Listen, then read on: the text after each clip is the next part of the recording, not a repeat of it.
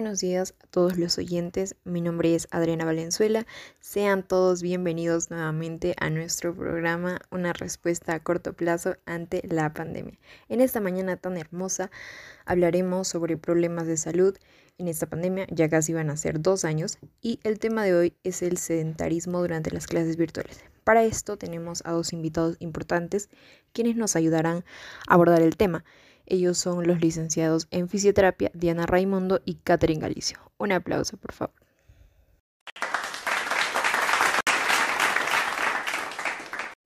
Buenos días a todos los oyentes. Soy la licenciada Diana Raimundo.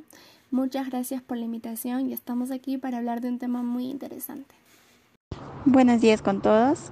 Mi nombre es Catherine. Gracias por la invitación.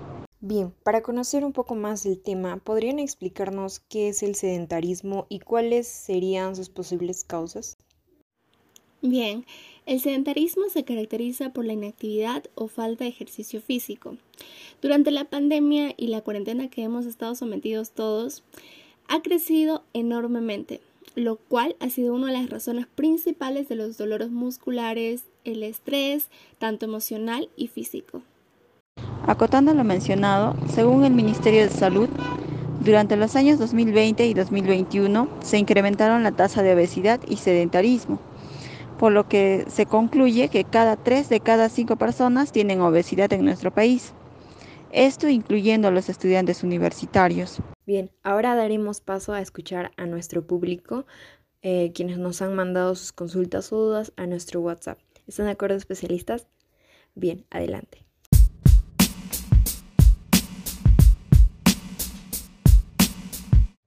Mi nombre es Melvi y soy una estudiante universitaria. Desde que inició la pandemia mi vida cambió completamente. Ahora con las clases virtuales ya no salgo ni a caminar. Anteriormente solía estar con mis amigas y de una u otra manera caminábamos o hacíamos ejercicio. Con esto de la virtualidad, ahora paro en casa y últimamente me ha empezado a doler el cuello y la espalda. Creo que podría ser por las posiciones que adopto durante las clases, pero quisiera saber ¿Qué podría hacer ante esto? ¿O qué es lo que usted me recomienda? Sí, Melvi, como mencionaste, durante las clases virtuales hemos estado sometidos a largas horas frente a la pantalla. Por eso se recomienda realizar las pausas activas, que nos ayudarán a afrontar esta, problemática. Un ejemplo claro pueden ser los estiramientos, de por lo menos 5 minutos, en donde no necesitamos implementos adicionales pues sabemos que no todos contamos con estos objetos en nuestros hogares. Así es, creo que hacer pausas ayudaría bastante y más en esta pandemia mundial. Siguiente consulta, por favor. Hola, mi nombre es Nicole y soy una estudiante universitaria. Antes de la pandemia, a causa del COVID-19, solía caminar de mi casa a la universidad. Y en los momentos que tenía libre, como una o dos horas, solía jugar básquet lo cual dejé de hacer de un momento a otro debido a la cuarentena. Al inicio esto generó en mí tristeza, pues extraño hacer deporte, y últimamente me ha comenzado a doler las rodillas, y también siento en ocasiones dolores de cabeza o como si ésta me pesara. Asumo que el dolor de rodilla es por los momentos prolongados en los que estoy sentada, y los cual está mi rodilla en flexión. Sin embargo, me gustaría saber ¿Qué es lo que debo hacer para no sentir estos dolores? ¿O qué es lo que me, lo que me recomienda usted, licenciada?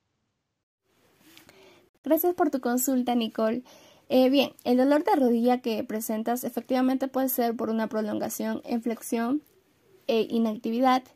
Eh, te recomendaría que realices caminatas por 20 minutos durante una semana para empezar y después de esto podrías hacer cardio unos 20 a 30 minutos todos los días.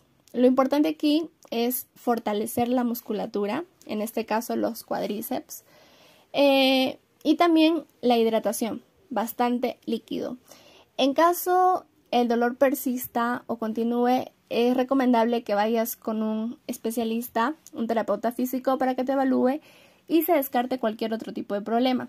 Ahora, con el dolor de cabeza sí puede haber diversos factores. Entre ellos está el estrés, el poco líquido que estás consumiendo, entre otros. Ahí debemos hacernos primero una autoevaluación y ver cómo es nuestro estilo de vida.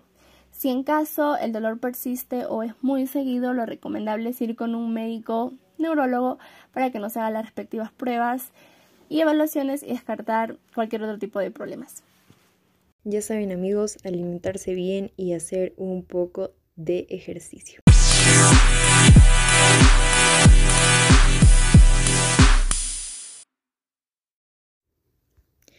Bien amigos, fue un gusto tenerlos una vez más en el programa. Espero que el tema de hoy haya sido de su máximo interés y agrado. Por mi parte me resultó muy bueno lo que nos explicaron nuestros especialistas y pondré en práctica las actividades que se nos mencionaron, ya que por el trabajo también paso largas horas frente a la laptop o computadora. Y muchas gracias por su sintonía a los oyentes. Les mando un abrazo a la distancia a cada uno de ustedes y que tengan un lindo y hermoso día. Chao, chao, nos vemos.